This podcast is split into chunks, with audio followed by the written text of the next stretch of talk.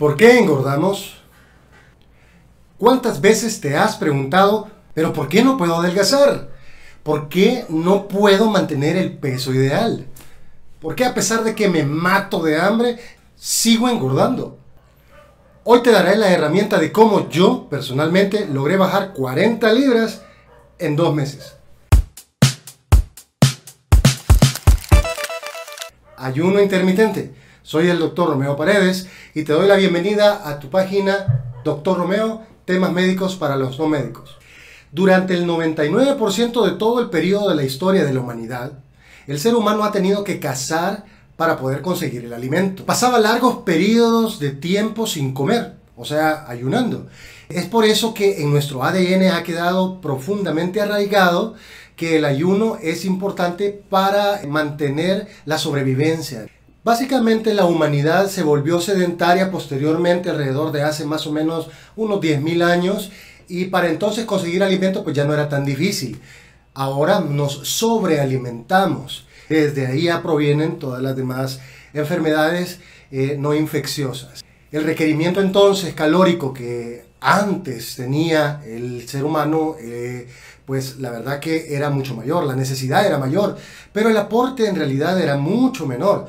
Hoy en día los requerimientos que en realidad necesitamos, los requerimientos calóricos, pues son menores, aunque el aporte calórico que tenemos pues es mucho mayor. Pero entonces, como punto número uno, ¿qué es el ayuno intermitente? Bueno, Primero que nada, el ayuno intermitente no es una dieta. El ayuno intermitente es un modelo de alimentación que se basa en alimentación por ciclos, es decir, que alterna periodos de ayuno con periodos de alimentación o de ingesta de alimentos. Este esquema en realidad o protocolo de alimentación no nos dice qué es lo que vamos o no a comer, sino que nos dice qué momentos o en qué periodos del día vamos a comer.